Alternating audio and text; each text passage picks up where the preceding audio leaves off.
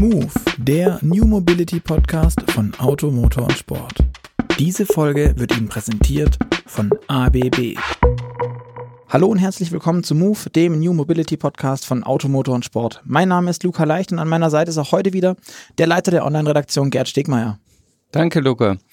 Ja, wir sind immer noch auf dem Automotor- und Sportkongress und jetzt haben wir uns Professor Uwe Planck-Wiedenbeck hereingeholt in unsere Sprecherkabine. Ähm, Professor Planck-Wiedenbeck ist an der Bauhaus-Universität in Weimar und hat den Lehrstuhl für Verkehrssystemplanung inne. Ähm, ja, er hat sich dem umweltgerechten Verkehrsmanagement verschrieben und das hat uns interessiert. Herr Wiedenbeck, herzlich willkommen. Ja, vielen Dank. Hallo. Herr Wiedenbeck, Sie sind jetzt ja in der Feinstaub-Hauptstadt Stuttgart. Ähm, ist die Luft hier wirklich so schlecht? Sie kommen aus dem schönen Weimar. Also Stuttgart hat schon extrem schwierige Randbedingungen. Also zum einen natürlich die Kessellage und zum anderen eben auch äh, sehr hohes Verkehrsaufkommen, breite Straßen. Ähm, das gehört zu den, zu den Hotspots in Deutschland, wo man auch mit einfachen Lösungen, ähm, mit einfachen Ansätzen keine, keine Lösungen der Probleme hinbekommt. Also da, dass äh, Stuttgart auf Platz eins ist, was ähm, Feinstaub oder NOx-Belastung ist, ist eigentlich relativ, relativ eindeutig und klar. Jetzt ähm, haben ja viele die Hoffnung, dass durch Elektromobilität beispielsweise oder ganz im Speziellen durch die Elektromobilität das ganze Thema einmal vom Tisch gefegt wird im wahrsten Sinne des Wortes, der Feinstaub beiseite ist und ähm, dann alles schön grün und äh, saubere Luft. Ist es realistisch? Naja, ganz schnell und hinweggefegt kann man nicht sagen. Also ich bin erstaunt auf dem, auf dem Kongress heute, wie deutlich eigentlich von allen Seiten, auch von den CEOs, äh, gesagt wird, dass Elektromobilität kommen wird. Und ich bin da auch überzeugt, aber es braucht halt auch noch eine gewisse Zeit. Und wir haben im Moment deutlich weniger als ein Prozent der Fahrzeugflotte elektrisch. Das heißt, es wird auch noch ein paar Jahre dauern. Und die Probleme sind ja nicht erst heute da. Sie sind seit 10, 15 Jahren bekannt. Da wissen wir, dass wir schlechte Luft haben. Seit, mhm. ich glaube, 2004 gelten die Grenzwerte. Es ist sehr lange bekannt, dass sie eingehalten werden müssen. Das sind verbindliche Grenzwerte. Insofern jetzt noch mal zehn Jahre zu warten, bis die Fahrzeugflotte ausgetauscht ist und die Luft besser wird, geht nicht. Also dafür hat man vorher zu lange gewartet. Aber langfristig gebe ich natürlich recht. Wir werden zukünftig äh, viel elektrische Fahrzeuge haben und müssen aber trotzdem dann auch äh, schauen, die Energie kommt ja nicht einfach aus der Steckdose, sondern das muss das gesamte, gesamte System, das gesamte Ökosystem betrachtet werden. Energieerzeugung, Verteilung ähm, ist nach wie vor eine, eine Aufgabe, auch mit Elektromobilität, an der wir arbeiten müssen. Sie beschäftigen sich ja mit äh, Verkehrsplanung. Was glauben Sie denn, wie stark ist denn mit einem optimalen Management des Verkehrs ähm, so Emissionen zu senken? Also wir haben in Deutschland 80 Städte, die die Grenzwertüberschreitungen haben, die an den Hotspots mhm. gemessen mhm. haben das ist Aufgabe der Landesämter, wo man festgestellt hat, da sind entweder Jahresmittelwerte oder Tageswerte überschritten. Und von den 80 Städten würde ich sagen, sind wahrscheinlich 70 Städte dabei, die mit einem intelligenten Verkehrsmanagement, mit einer besseren Steuerung, die eben genau dahingehend optimiert, äh, Emissionen auch zu reduzieren, aber nicht jetzt auf andere Straßen äh, zu verteilen, mhm. sondern wirklich da mit einem entsprechenden äh, kompletten Ansatz heranzugehen. Ich glaube, in etwa 70 dieser Städte könnte man damit unter die Grenzwerte kommen. In den, in den Big Five, also in den ganz großen Städten Deutschlands und ein paar anderen, äh, wird das nicht, äh, wird das nicht reichen. Da muss man eben an der äh, grundsätzlichen Fragen, wie entsteht Mobilität, Verkehrsmittelwahl, mhm. muss man andere Konzepte umsetzen. Ähm, und natürlich braucht es auch generell Änderungen in der, in der Verkehrsplanung, in der, in der, Stadtplanung. Wir müssen mehr äh, Radverkehr haben. Wir müssen flächendeckende Radwegenetze haben, wie das in Niederlanden und Dänemark absoluter Standard ist und wie wir das eigentlich auch machen könnten, zumindest in den meisten Städten. Mhm. Ähm, und nochmal zurück auf die ganz großen Städte. Wir haben mittlerweile ein ganz großes Kapazitätsproblem auch durch das starke Wachstum.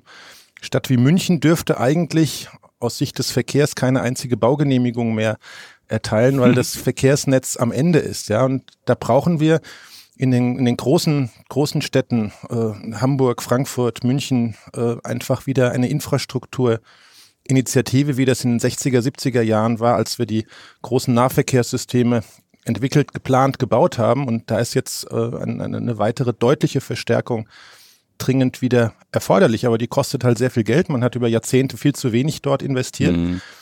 Planungszeiten, äh, Kosten, ähm, Beteiligungsverfahren, das ist alles nicht so einfach, aber das sind ganz essentielle äh, Dinge, die da auch erforderlich sind und in der Konsequenz dann über eine andere Verkehrsmittelwahl dann eben auch zu einer Lösung des Problems führen würden. Aber kann man das so machen? Also kann man, hätte, hätte man unterwegs während der ganzen Jahre jetzt peu à peu die Systeme erweitern können oder brauchst du da immer so ein, so ein Erase All, also alles weglöschen und neu aufbauen, so wie vorher. Ich meine, da gab es dann keine Straßenbahn. Wenn man sich überlegt, äh, in den äh, Ende der 40er war ja auch nicht mehr wirklich viel da. Ähm, da hatte man ja in Anführungszeichen viele plane Flächen, die man hat dann neu aufsetzen können. An dem Punkt sind wir jetzt Gott sei Dank nicht jede Zeit hat so ihre, ihre Planungsphilosophie und nach dem Krieg war halt zunächst mal Aufbau angesagt. Äh, das Auto hat ein ganz anderes Image gehabt. Das stand in erster Linie für Mobilität und Wohlstand. Und man hat eben versucht, ähm, ja, die autogerechte Stadt zu, zu bauen und hat auch gedacht, man bekommt das in den Griff. Man kann mit ausreichend breiten Straßen, mit leistungsfähigen Knotenpunkten, mit Lichtsignalanlagen äh, auch Verkehrswachstum äh, in den Griff kriegen. Das Problem war, dass das Wachstum halt immer stärker war als die, als die Infrastruktur. Und dann kam in den, in den 60er, 70er Jahren eben die Erkenntnis, wir brauchen für München einen S-Bahn-Tunnel, ergänzend dann U-Bahn-Tunnel, die gebaut wurden. In anderen Städten war das ganz, ganz, äh, ganz ähnlich. Ähm, Im Moment dann hatten wir natürlich 1990 äh, den, den großen Aufbau in Ostdeutschland vor der Brust und Infrastruktur ist teuer. Die ist keine, keine Aufgabe, die man mal so aus der Portokasse bezahlen kann. Das ist für jede Volkswirtschaft eine, eine große Herausforderung. Und jetzt sind wir eben in der Situation, dass alle Metropolregionen, alle Großstädte, alle Ballungsräume extrem wachsen. Frankfurt hat, glaube ich, in den letzten Jahren fast, äh, na nicht ganz, aber fast 100.000 Einwohner dazu gewonnen. In den Randgebieten, in den Städten äh, äh, wächst die Bevölkerung auch und das erzeugt natürlich, natürlich Verkehr. Und wir haben im Grunde genommen fast die gleiche Infrastruktur in den, in den Ballungsräumen wie vor 20, 30 Jahren. Mhm. Das, da ist jetzt äh, äh, ein, ein, ein, ein Punkt erreicht. Und wie gesagt, es geht vor allen Dingen auch um, ähm, um Radwege, es geht um, um öffentliche leistungsfähige Nahverkehrssysteme, aber es geht auch um intelligentes Verkehrsmanagement, ja, weil wir werden, ob das jetzt elektrisch ist, äh, mit Batterie oder mit Brennstoffzelle oder noch in einer sehr langen Zeit in, in, im Mischverkehr auch mit äh, Benzin- und Dieselbetriebenen Fahrzeugen. Wir werden den, den, das, das Kraftfahrzeug, das der Pkw auf den Straßen haben und wir sollten gucken, dass wir den möglichst intelligent managen. Sie haben ja vorher schon gesagt, in 70 von den 80 Städten, die Grenzwertprobleme haben, könnte man mit Verkehrsmanagement äh, sehr viel erreichen. Ähm, aus Ihrer Sicht, warum passiert das nicht? Warum machen wir das nicht? Weil wir das Problem lange Zeit nicht als solches akzeptiert haben. Wir haben gewusst, es gibt Grenzwerte. Wir haben gewusst, sie werden überschritten und es hat die Meinung vorgeherrscht, naja, man kann ja sowieso nichts machen. Im Verkehrsmanagement wurde keine Wirksamkeit zugesprochen. Weitergehende Maßnahmen hat man gesagt, wie soll man die denn umsetzen? Ich kann doch nicht einfach ein Fahrverbot verhängen. Das äh, nehmen mir meine, meine Wähler, meine Bürger äh, nicht ab. Man hat das Problem einfach nicht angegangen, eigentlich in allen Städten. Wir haben bei der Bundesanstalt für Straßenwesen alle zwei Jahre die, die große Konferenz zur Luftreinhaltung. Und ich kann mich erinnern, vor vier Jahren noch war genau diese, diese Haltung dann auch von den großen Städten artikuliert worden. Wir können doch nichts machen. Ihr könnt doch nicht von uns verlangen, dass wir die Städte zumachen. Und es ist ja auch kein planerisches Ziel. Die Städte sollen ja erreichbar sein. Mobilität soll ja äh, möglich, möglich gemacht werden. soll die auch irgendwo hinführen. Also ich meine, ich habe ja gar nichts von einer Mobilität, die kein Ziel hat. Ja, aber äh, irgendwann haben die, haben die Gerichte halt anders geurteilt und haben gesagt, okay, es ist nun mal ein Recht, ein verbrieftes Recht äh, auf saubere Luft. Und äh, das ist seit langem bekannt. Ihr habt bisher nichts gemacht oder zu wenig gemacht. Jetzt müsst ihr halt Zweifelsfall auch unangenehme Dinge umsetzen. Mhm. Aber Verkehrsmanagement heißt ja nicht äh, unbedingt Fahrverbote, oder? So, wenn ich es richtig verstanden habe. Also wir reden schon von auch Maßnahmen, die jetzt zum Beispiel den Verkehr verflüssigen oder was stellt man sich da vor? Also wir haben am Beispiel Erfurt äh, eine Stadt immerhin auch mit 230.000 Einwohnern und in diesen 70 Städten sind etliche dabei, die wesentlich kleiner sind. Mhm. Eben auch Stellen gehabt, wo wir gemessen haben oder gerechnet haben auch, gewusst haben, da sind Emissionen höher als der Grenzwert ist, ist erlaubt. Und relativ früh dann erste Untersuchungen gemacht ähm, als Universität.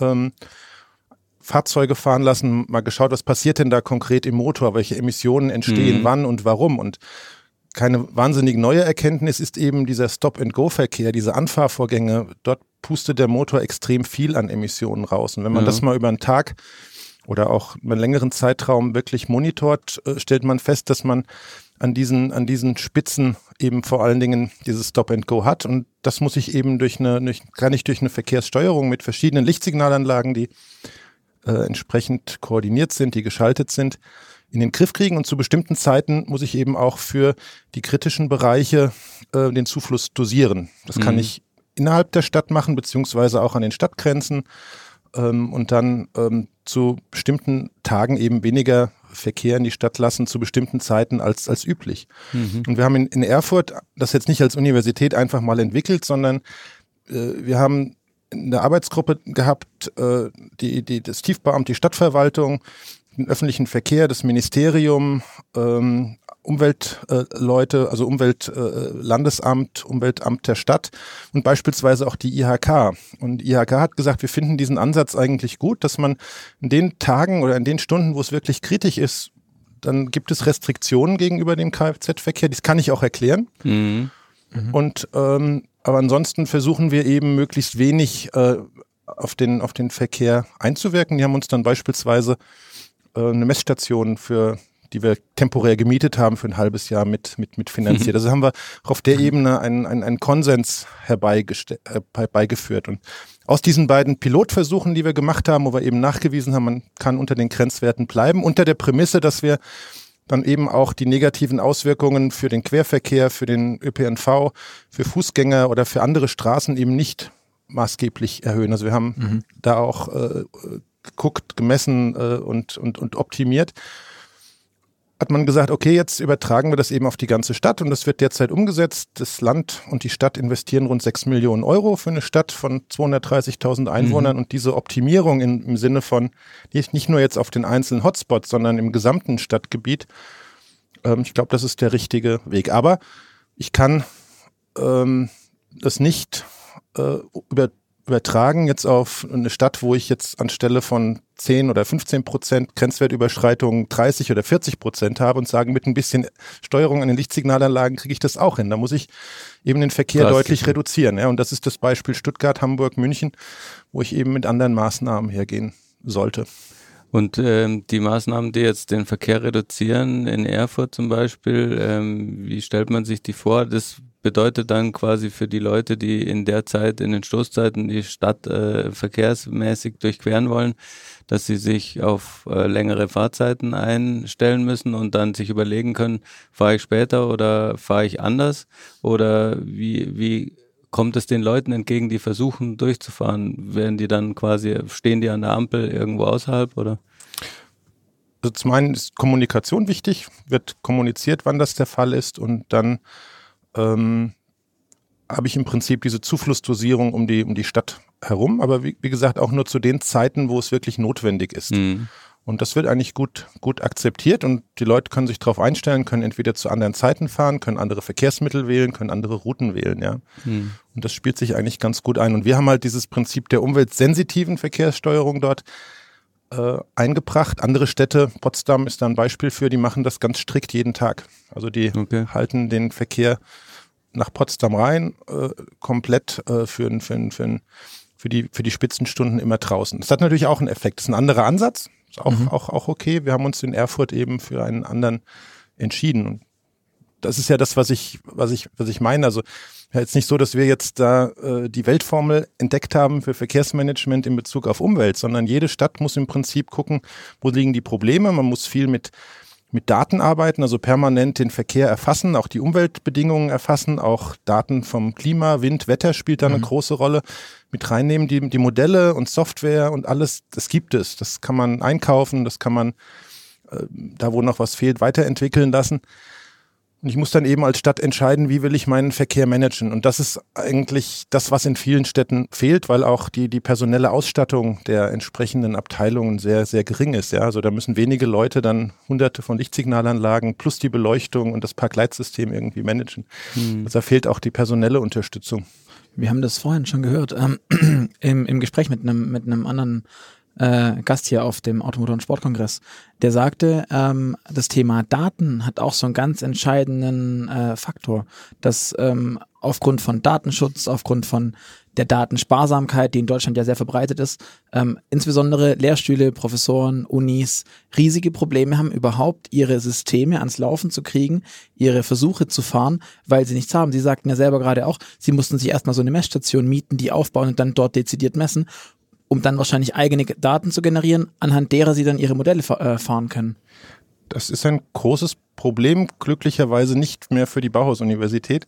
Wir haben eben über diese Projekte eine sehr gute und enge Zusammenarbeit beispielsweise mit der Stadt Erfurt, aber auch mit anderen Großstädten mhm. generieren können. Und ähm, bei uns an der Universität fließen ganz viele Daten zusammen, permanent, also Verkehrslagedaten, äh, Detektordaten, Daten von den Lichtsignalanlagen, Klimadaten etc., mit denen wir eben die Möglichkeit haben, unsere Simulationen, Verkehrsfluss, Emissionen, Emissionen, äh, LSA-Steuerung äh, zunächst mal im Labor auszuprobieren für unsere Studierenden, für unsere Doktoranden, ähm, für unsere Forschungsprojekte und können dann eben sagen, okay, die und die Maßnahmen bringen die und die Wirkungen. Das ist in der Konsequenz relativ schwierig und wir sind da auch noch nicht am Ende der Fahnenstange. Also wenn Sie ausgehend von der Verkehrsbelastung, von der Lichtsignalsteuerung, den Verkehrsfluss simulieren, Emissionen simulieren, Emissionen simulieren, dann sind sehr viele Modelle im, im Einsatz mhm. und ähm, wichtig ist eben Kalibrierung.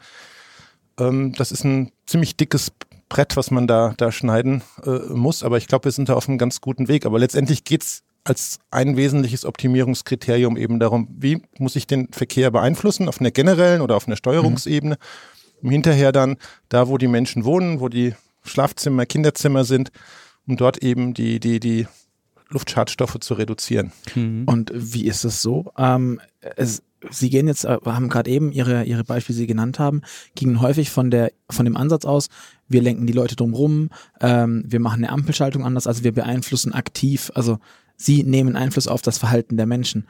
Ähm, und überlassen den Menschen nicht die Entscheidung. Das Thema Gamification beispielsweise ja. ist ja relativ groß, dass man irgendwelche keine Ahnung, Spiele, Punkte, was auch immer kriegt.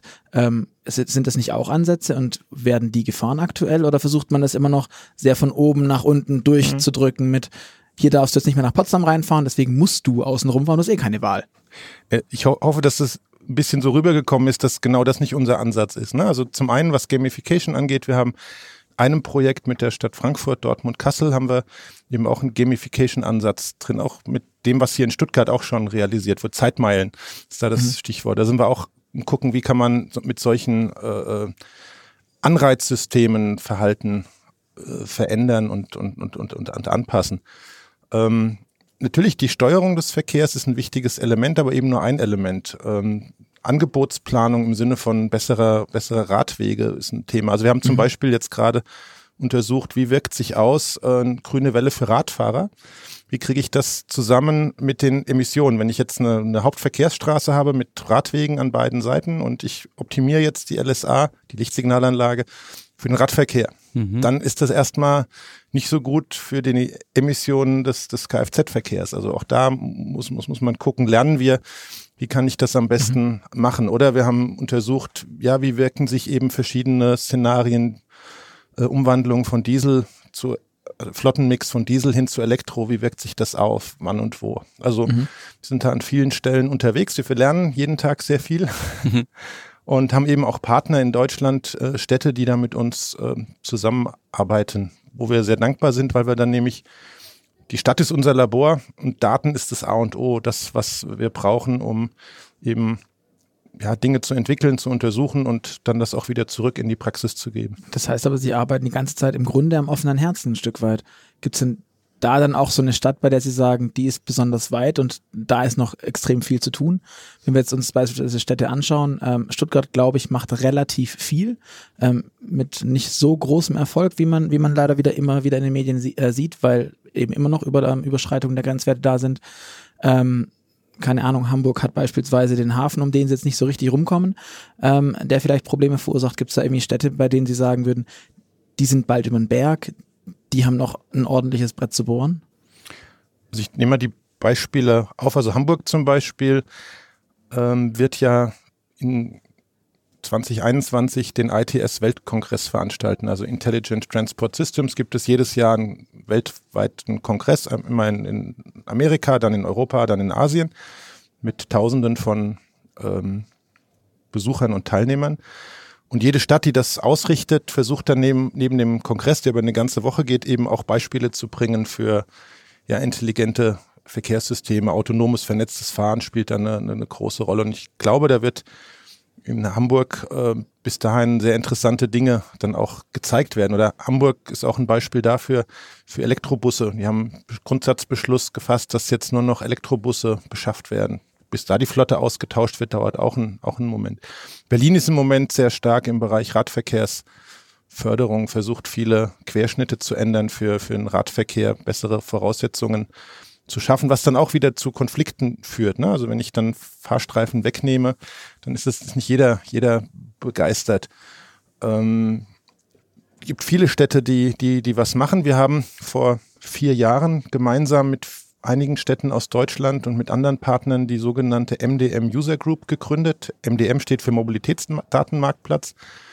Geht es eben darum, wie kann ich mit den, den Daten, die eine Stadt hat, mit Daten, die extern kommen, eben den Verkehr besser organisieren. Was kann ich damit machen? Da ist München dabei, da ist Stuttgart dabei, Frankfurt, Köln, Düsseldorf, ähm, Bremen, Hamburg, also etliche, also die großen Städte. Da sind die Städte, die sich so ein bisschen auf die Fahne geschrieben haben, da eben voranzukommen aber es, wir haben auch noch nicht für alles Lösungen. Wir, es ist ja heute auch mehrfach gesagt worden, wir sind der Kodak-Effekt. Ja, wir wissen, es wird sich viel ändern, aber wir wissen nicht, was sich alles wann ändern wird. Ja, wann haben wir Robotaxen? Haben wir sie überhaupt irgendwann? Mhm. Ähm, wann ist der Durchbruch bei Elektroautos? Ähm, Probleme im Zusammenhang mit vernetztem Fahren, was IT-Security angeht, äh, da sind die USA schon wesentlich weiter. Ich sag mal, aus Forschungssicht sind das tolle Zeiten. ich weiß eigentlich gar nicht, äh, wo man überall äh, Fragen nachgehen sollte. Das ist sehr schön. Ähm, natürlich aus Sicht einer Kommune, die jetzt akut äh, Probleme hat, äh, ähm, Anforderungen hat hinsichtlich Umgestaltung des Verkehrs und nicht weiß, na, was kommt denn jetzt industrieseitig alles auf mich zu? Wie setze ich das denn um? Wie finanziere ich das? Habe ich Leute, die das auch können? Die leidet. Das ist also. natürlich äh, weniger schön. Und für für die, für die Bevölkerung natürlich auch noch nicht so ganz befriedigend, wenn die Forscher sich freuen, aber äh, die Leute wissen ja, was kau kaufe ich mir jetzt ein Auto oder besser eine Jahreskarte. Ähm, wie ist es mit der Verkehrssicherheit, wenn ich mit dem Fahrrad unterwegs bin? Auch ein ganz großes Problem. Ähm, da müssen eben auch, äh, da sind auch viele, viele Aufgaben noch zu lösen, wo wir einfach mhm. noch bei weitem noch nicht da sind, wo wir sein wollen mit einer Vision Zero. Also eine Rückführung der schweren Unfälle möglichst in Richtung Null. Mhm. Gerade im innerstädtischen Bereich mit Radfahrern und, und Fußgängern ist das noch ein großes, großes Problem. Die ABB ist ein zukunftsweisender Technologiekonzern mit einem führenden Angebot für digitale Industrien. Seit 2018 ist das Unternehmen Titelsponsor der Formel E. Mit 10.500 verkauften Ladestationen in über 70 Ländern gilt ABB als der führende Hersteller von Schnellladelösungen. Außerdem ist ABB Ladepartner der Jaguar I-Pace e-Trophy, der Partnerserie der ABB Formel E. Die Titelpartnerschaft und die technische Zusammenarbeit mit der Formel E unterstreichen das Versprechen von ABB, die Welt zu bewegen, ohne die Erde zu verbrauchen. Wenn Sie ähm, jetzt nochmal zurückgehen, Sie hat, wir hatten ja vorher gesagt, es ist über Jahre einfach zu wenig in Infrastruktur und öffentliche Verkehrsträger investiert worden. Äh, wenn man sich das System so anguckt, woran glauben Sie, dass es liegt? Weil ich oft den Eindruck habe, dass die Städte, die eigentlich die größten Verkehrsaufgaben zu bewältigen haben, ausgerechnet als politische Einheiten von der Wirkungsmacht viel zu klein sind, weil sie halt einfach zu wenig mhm. Budget haben. Ähm, was könnte da eine, eine Lösung sein oder gibt es noch andere Gründe dafür? Also der wesentlich, ich glaube, es waren Wesentlichen zwei oder ein paar mehr Gründe. Also ein Punkt ist, so ein, so ein Ausbau der Infrastruktur ist einfach sehr teuer. Also das, was man geschaffen hat mit den, mit den S-Bahn, U-Bahn-Röhren, das sind gewaltige Investitionen gewesen, die zu langsam abgeschrieben sind, aber ich habe ständig auch Erhaltungsaufwand. Und wenn ich jetzt da nochmal, was weiß ich, für Stuttgart eine weitere Tunnelröhre planen und bauen würde für U-Bahn oder S-Bahn, das sind Investitionen, die kann eine Kommune, auch eine Stadt Stuttgart nicht alleine tragen. Das heißt, das sind dann äh, Finanzierungsmodelle erforderlich unter Beteiligung äh, des Landes, des Bundes, äh, gegebenenfalls der Nutzer. Das müsste man, müsste man sehen. Also Punkt eins, es ist sehr teuer. Zweitens, ähm, wir hatten natürlich über Jahre nicht diesen Bevölkerungswachstum, dieses Bevölkerungswachstum in den Städten. Das haben wir erst seit ein, ein paar Jahren und das wird immer, immer, immer stärker und es ist nicht nur in die, in die großen Städte hinein, sondern nach wie vor auch im Umland.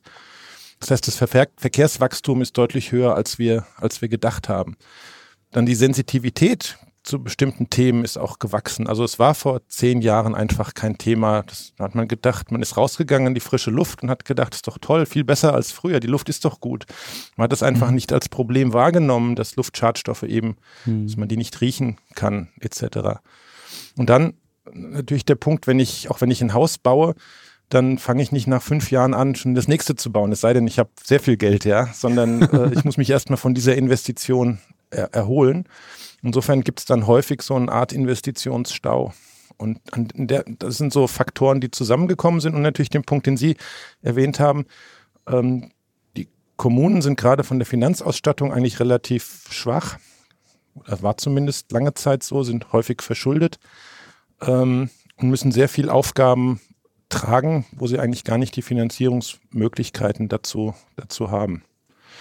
Ja, wie man da rauskommt, wie das in einer guten Demokratie, in einer funktionierenden Gesellschaft üblich ist. Man muss reden, ja. muss Punkt, Probleme ansprechen, muss Lösungen, Lösungsalternativen auf den Tisch bringen, bewerten, besprechen und dann gucken, wie man, wie man es löst, ja.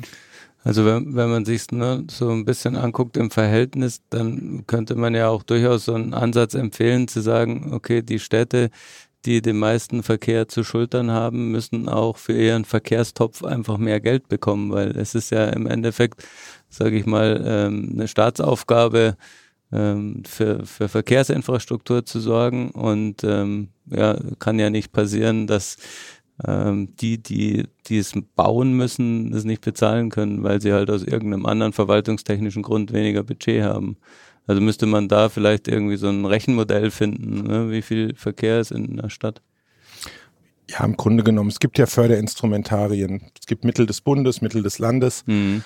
Ähm, die sind teilweise recht komplex und verschachtelt, aber de facto kann ich, muss, musste auch in der Vergangenheit, muss auch heute keine Stadt jetzt so eine Infrastrukturmaßnahme alleine tragen. Aber allein die Eigenmittel in Höhe von 10 oder 20 Prozent können einen, stellen für viele Städte ein, ein Problem dar. Mhm. Und ist ja nicht nur die, die Finanzierung. Ähm, wenn ich jetzt beispielsweise eine Tunnelröhre baue, dann hat das äh, mit Behinderungen zu tun, äh, mit, mit Lärm und Baustellenverkehr etc. Also ich muss das ja, und auch nicht jeder ist der Meinung, dass man äh, den Nahverkehr ausbauen muss. Also da gibt es dann auch Widersprüche mhm. und Diskussionen natürlich.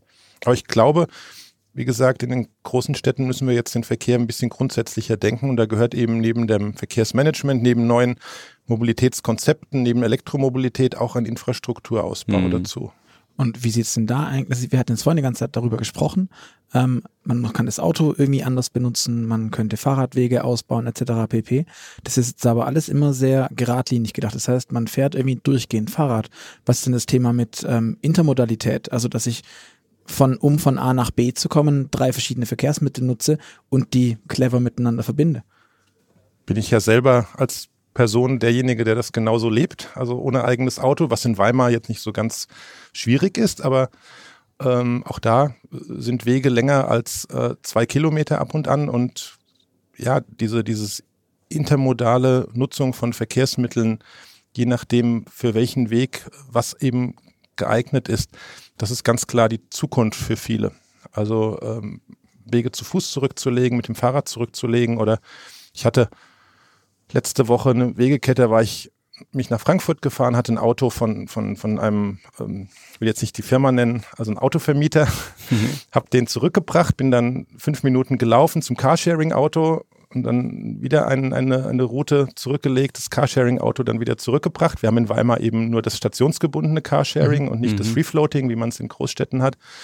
Und auf dem Rückweg dann auch wieder nach Hause gelaufen. Also Bus habe ich, glaube ich, an dem Tag nicht benutzt, aber im Grunde genommen diese, diese, diese Nutzung von verschiedenen Verkehrsmitteln, je nach, je nach Zweck, ähm, ist ein ganz wichtiger Schlüssel, was auch zunehmend nachgefragt wird, gerade von der jüngeren Generation. Mhm. Ne? Also immer weniger Fokussierung auf das Auto, zumindest solange noch keine Familien gegründet sind. Ähm, und eben auch die Bereitschaft, da individuell sich seine, seine, seine Route zusammenzuklicken. Und Voraussetzung ist dafür eben, dass es Angebote gibt, mhm. dass ich also ein breites Angebot habe und dieses auch relativ leicht in Anspruch nehmen kann. Also über meine App dann eben nicht erst vorher mich fünf Minuten lang anmelden muss, um da irgendein Verkehrsmittel zu nutzen, sondern es muss möglichst einfach sein. Ich brauche auch äh, günstige Tarifmodelle dafür. Und warum gibt es so eine App noch nicht? Weil ich meine, also wir hatten, äh, Gerd und ich hatten gestern darüber gesprochen und kamen genau an den Punkt zu sagen, ähm, warum macht denn ein Google das beispielsweise nicht? Ein Google sagt mir auch, du kannst von A nach B mit dem Rad, du kannst von A nach B zu laufen, aber es ist immer die gleiche Strecke und ich habe quasi eine Parallelgeschichte und dann kann ich es auswählen. Mhm. Ähm, Mercedes oder der Daimler hat ähm, mit Movil beispielsweise auch so ein, so ein System aufgebaut. Das hat mir dann MyTaxi vorgeschlagen, die Car2Goes hat es mir vorgeschlagen oder die ähm, öffentlichen Nahverkehrsmittel aber nicht, steig hier in das Car2Go, fahr dort zur S-Bahn-Haltestelle, fahr mit der S-Bahn darauf, dort oben steht ein Car2Go, kannst du weiterfahren und dann läufst du halt nochmal 15 Meter, weil das irgendwie außerhalb des Geschäftsgebietes ist. Warum gibt's sowas nicht? Der Daimler, der, dem gehören doch alle drei Verkehrsmittel oder der partizipiert zumindest auch von dem öffentlichen Nahverkehr. Warum macht der sowas nicht? Kann man das nicht? Ist das schwierig oder ist das einfach nur nicht zu Ende gedacht? Es ist absolut richtig gedacht. Es ist schwierig. Also das Kernelement für so, solche Konzepte ist ja der öffentliche Nahverkehr. Also klar, ich könnte jetzt wahrscheinlich ein Angebot bauen mit äh, drei Autovermietfirmen, äh, mit Carsharern und ähm, mit einem Fahrradverleih. Aber dann fehlt mir das Kernelement, die Bahn und Busse etc. Und da haben wir eben in Deutschland die Sondersituation, dass wir sehr komplexe Tarifstrukturen haben. Also jedes Verkehrsunternehmen, teilweise auch in Verkehrsverbünden, die Tarifmodelle, die dahinter hinten, hinten dran stecken, in den Hintergrundsystemen, sind teilweise sehr, sehr unterschiedlich. Und ähm, ich muss zum einen relativ viel Aufwand überhaupt diese ganze Tarifstruktur, wenn ich sage, ich will das deutschlandweit realisieren, äh, abzubilden in einem, in einem Datenbanksystem, das ich dann auch relativ günstig pflegen kann, wenn Haltestellen, Fahrpläne etc. sich ändern. Das spielt alles in den Tarif irgendwo mit rein. Und ich habe vor allen Dingen den Aufwand, dass ich ja nicht jetzt drei Ansprechpartner habe, äh, einen bei Sixt, einen bei Europcar und einen bei Avis, sondern ich habe hunderte von Verkehrsunternehmen und Verkehrsverbünden, mit denen ich Verträge machen muss. Und den Aufwand hat bisher die Autoindustrie oder andere Anbieter oder auch Google gescheut, weil es sehr undurchsichtig ist, äh, sehr kompliziert und sehr aufwendig und man bisher eigentlich gewohnt ist, naja, mit, mit wenigen, also möglichst vieles selber zu machen und mit möglichst wenig Partnern eben Verträge zu machen, Deals zu machen. Und das funktioniert eben im öffentlichen Verkehr nicht. Da habe ich eine sehr komplexe Struktur mit sehr vielen Ansprechpartnern. Bisher hat es noch keiner geschafft, ja, ist richtig. Sie haben über Niedrigtarifsysteme im öffentlichen Nahverkehr promoviert, wenn ich es richtig nachgelesen ja. habe. Wäre jetzt aus dieser Perspektive, die Sie gerade geschildert haben, nicht ähm, eine Abschaffung der, der Kosten oder der Bezahlung des öffentlichen Nahverkehrs äh, allein schon deshalb wünschenswert, weil man dann die Komplexität nicht mehr hätte und sich mit dem auch man müsste nicht mehr kontrollieren, man müsste auch die Automaten nicht aufstellen und so. Am Ende wird sich das vielleicht gar nicht so teuer entwickeln, wenn man das abschafft. Also Ausgangspunkt damals war die Einführung von Studententickets und Jobtickets, die es damals erstmals gab. Wir mhm. hatten, ich habe damals in Darmstadt studiert und promoviert und die HEAG, die hessische äh, also die, die Hessische Straßenbahn AG, also die, mhm. das Verkehrsunternehmen in Darmstadt hat als erstes in Deutschland ein Studententicket eingeführt und wir haben als Uni eine kleine kleinen Auftrag gehabt, untersucht mal, was das bringt. Und mhm. als erstes haben wir eine Befragung gemacht der Studierenden. Die habe ich ausgewertet, die Ergebnisse dann gesehen habe gedacht, Mist, die haben uns alles, alle was Falsches erzählt. Das kann nicht sein. Es gab so immense Verlagerungen vom, Darmstadt ist eine Auto, eine Pendleruniversität mhm. gewesen damals, so starke Verlagerungen vom, vom Autoverkehr zum, zum, äh, zur Straßenbahn, zu Bus und Bahn. Das widersprach jeglichen Erkenntnissen aus der Literatur. Hm. gesagt, kann nicht stimmen, Mist, die, haben wir die Fragen falsch gestellt, haben die, was ist da passiert?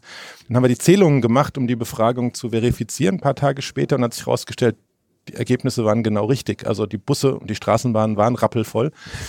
Dieses Element Studententicket, also ich muss jetzt nicht mehr, was weiß ich, damals 60 D-Mark für, ein, für, ein, für eine Monatskarte, mhm. sondern ich zahle einen kleinen Semesterbeitrag, mhm. hat immense Verlagerungswirkungen gezeigt. Und das hat mich dann interessiert, überlegt, okay, gibt es da Gesetzmäßigkeiten? Es gab Jobtickets-Angebote äh, zu der Zeit, die neu kamen.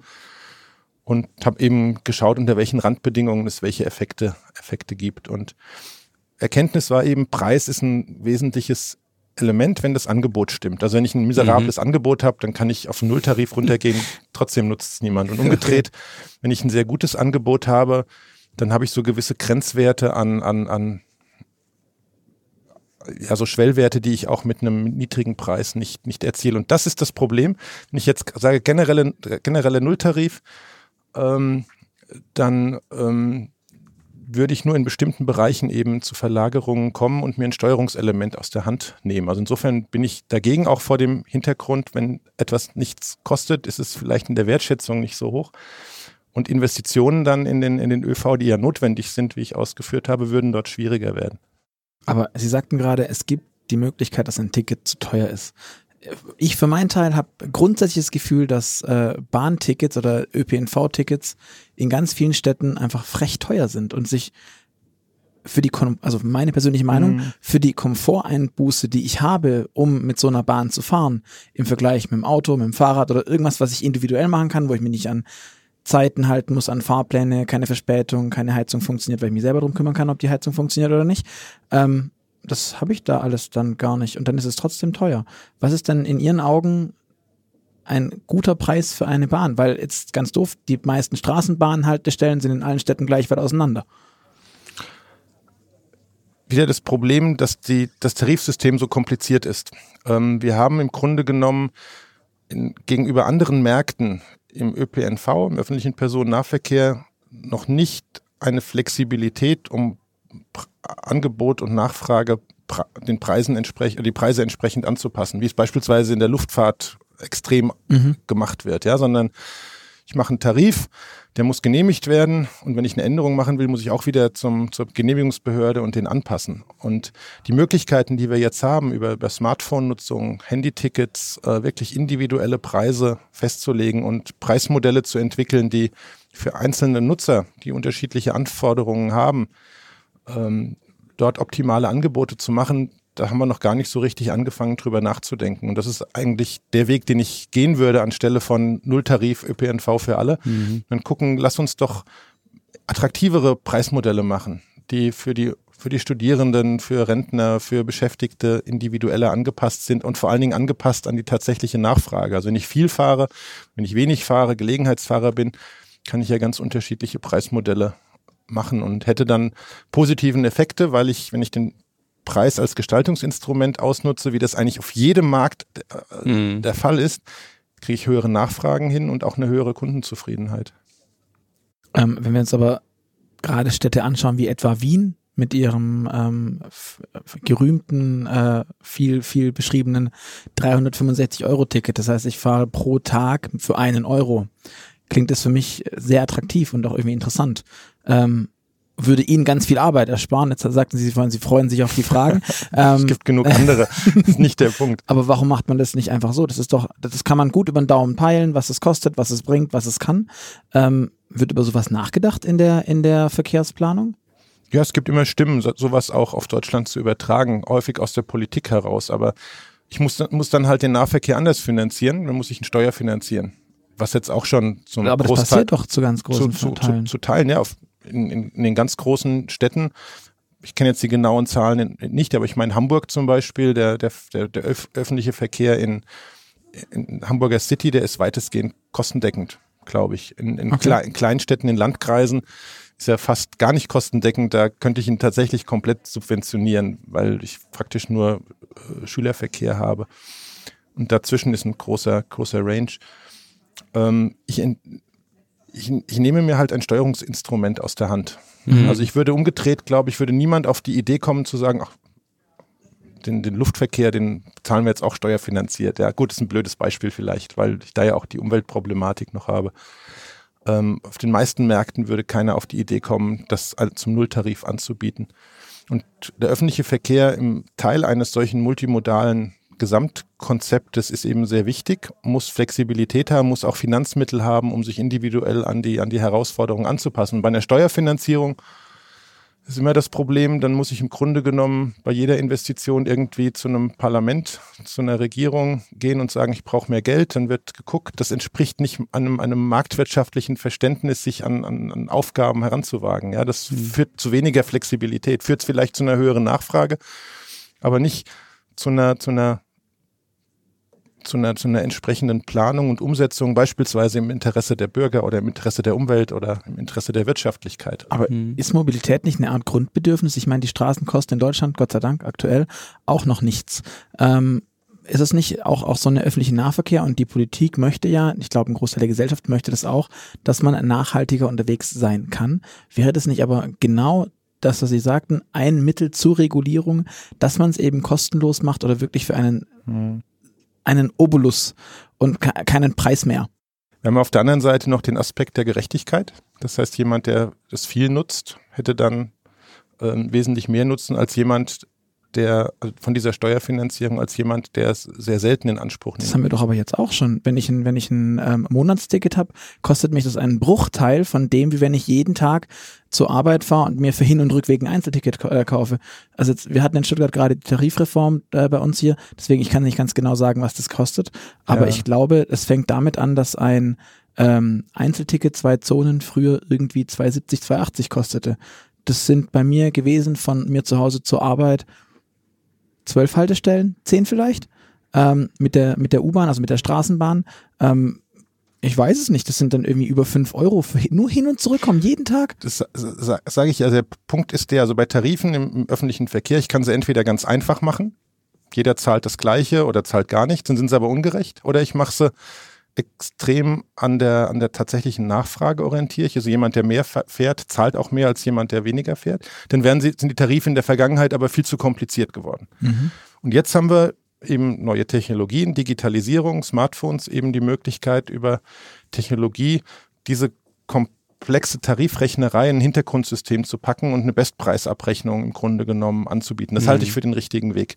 Nochmal zurück auf Ihre Frage mit dem, mit dem, mit dem Nulltarif. Ich sehe halt in anderen Ländern, ich war gerade in den USA, wie die Infrastruktur aussieht, wenn sie äh, nur steuerfinanziert ist und wenn da wenig, wenig Budget aufgewendet wird. Ja, dieses mhm. häufig in einem desolaten Zustand oder gut, auch in, in, in Großbritannien ist die Infra Verkehrsinfrastruktur deutlich, deutlich schlechter. Ich finde diesen Aspekt, den Nutzen, den das stiftet, der ist was wert, auch für den einzelnen Nutzer. Mhm. Und das, was ich dort wenn es muss natürlich sozialverträglich sein, ja. Das kann eine Gesellschaft aber realisieren, beispielsweise mit Sozialtickets oder mit Zuschüssen für Studierende oder so. Aber ähm, ich habe halt, da ich auch im Wettbewerb stehe als öffentliches Verkehrsunternehmen mit anderen, anderen Verkehrsanbietern, habe ich dann natürlich auch ein ganz hartes Anreizsystem. Ich muss mich anstrengen, um gut zu sein, mhm. um, um Kunden, Kunden zu gewinnen. Und das wird zunehmend ja noch spannender werden, wenn eben diese neuen Mobilitätsangebote kommen werden, wie sie jetzt Volkswagen mit Moja in Hamburg mhm. ausprobiert beispielsweise oder andere. Vor allem, ähm, ich habe ja dann den Vorteil, also eigentlich könnte ich mir von meinen Kunden noch die Daten holen. Ne? Die würde ich ja, wenn sie nichts bezahlen würden, auch nicht bekommen. Dann müsste ja keiner mehr markieren, wann er jetzt wo eingestiegen ist. Klar, es ist schwierig auch auszuwerten, wie wird es genutzt, wird es überhaupt genutzt, wann wird es ja. genutzt, mhm. wer nutzt es. Muss ich natürlich äh, auf den Datenschutz hinweisen. Also wichtig mhm. ist, dass bei dieser sehr, also schon bei der für die, für die Planung und Ausgestaltung des Angebots wichtigen Informationen, wer fährt eigentlich wann wohin, dass ich das eben anonymisiere. Und kann ich auch machen. Also ich kann die, die, die Daten entsprechend anonymisieren. Ich würde jetzt nicht die Hand ins Feuer legen, dass jeder auf dem Mobilitätsmarkt das macht. aber vom Prinzip her ist es, ist es möglich und sollte, äh, sollte Grundsatz sein. Ja, aber wir können dadurch natürlich auch das Angebot viel, viel besser anpassen, wenn wir ähm, viel genauer, genauere Daten haben über das tatsächliche Nutzerverhalten, die Nutzerbedürfnisse. Mhm. Wenn Sie jetzt die Möglichkeit hätten, Sie sagten eingangs, ähm, wir haben in Deutschland ein wahnsinnig kompliziertes Tarifsystem, weil wir sehr für klein, weil wir so eine mhm. Kleinstaaterei haben. Wenn Sie jetzt alles löschen würden und neu aufmachen, welches Land würden Sie kopieren?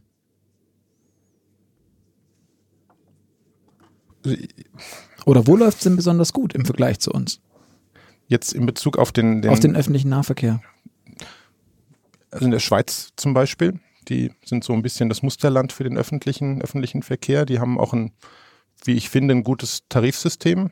Ähm, mit einem auch einer schweizweiten Lösung beispielsweise. Mhm. Die arbeiten jetzt auch mit einem Handy-Ticket-System, das ähm, eben einzelne Fahrten abbrechenbar macht. Also ich glaube, die sind auf einem ganz guten Weg, wenn gleich auch bei der Schweizer Lösung das mit dem Datenschutz, äh, glaube ich, noch besser gemacht werden könnte. Aber gut, ich glaube, das geht in die richtige Richtung und das würde ich, glaube ich, auf Deutschland vom Grundsatz her übertragen.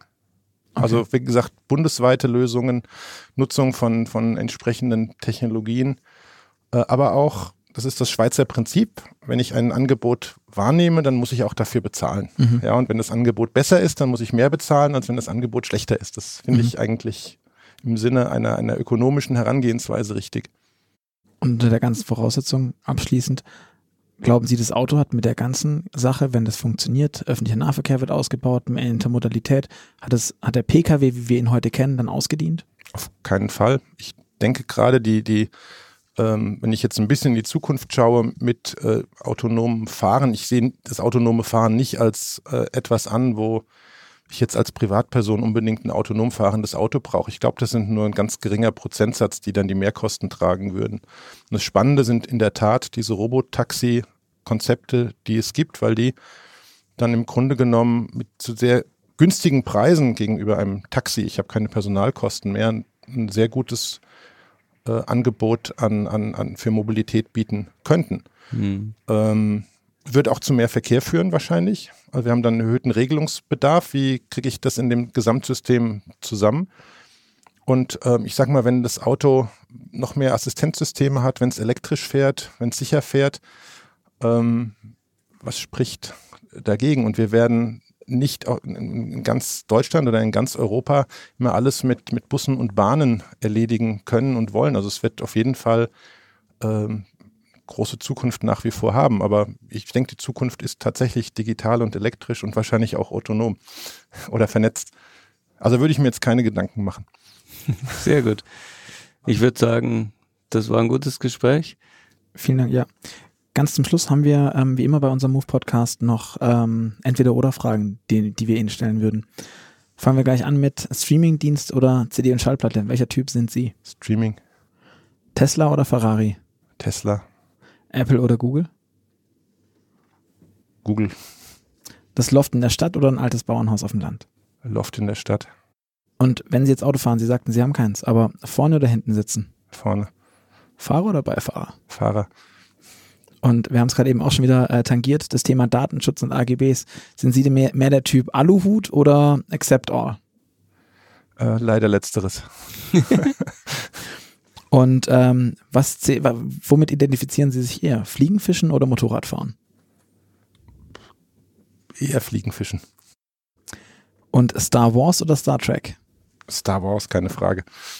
Kaffee oder Tee? Kaffee, Espresso. Steak oder Falafel? Falafel. Und sind Sie eher die Nachteule oder die Lerche? Nachteule. Alles klar. Vielen, vielen Dank. Gerne. Ähm, wie Gerd schon sagt, das war wirklich ein sehr, sehr spannendes, interessantes Gespräch. An alle da draußen, die uns zuhören, ähm, ihr hört uns in der nächsten Episode wieder in drei Wochen. Bis dahin freuen wir uns wieder auf euer Feedback. Ähm, deshalb schreibt uns einfach eine Mail an podcast.move-magazin.de oder hinterlasst uns einen Kommentar bei iTunes und eine Bewertung. Ähm, wir freuen uns so oder so. Und falls ihr nicht so lange warten wollt, bis die nächste Folge kommt, könnt ihr euch einfach auf www.motorpresse-aktion.de eine Gratisausgabe der nächsten Automotor und Sport bestellen, ähm, ganz für umsonst. Und wir sagen bis dahin, vielen Dank und tschüss. Tschüss. Tschüss, danke.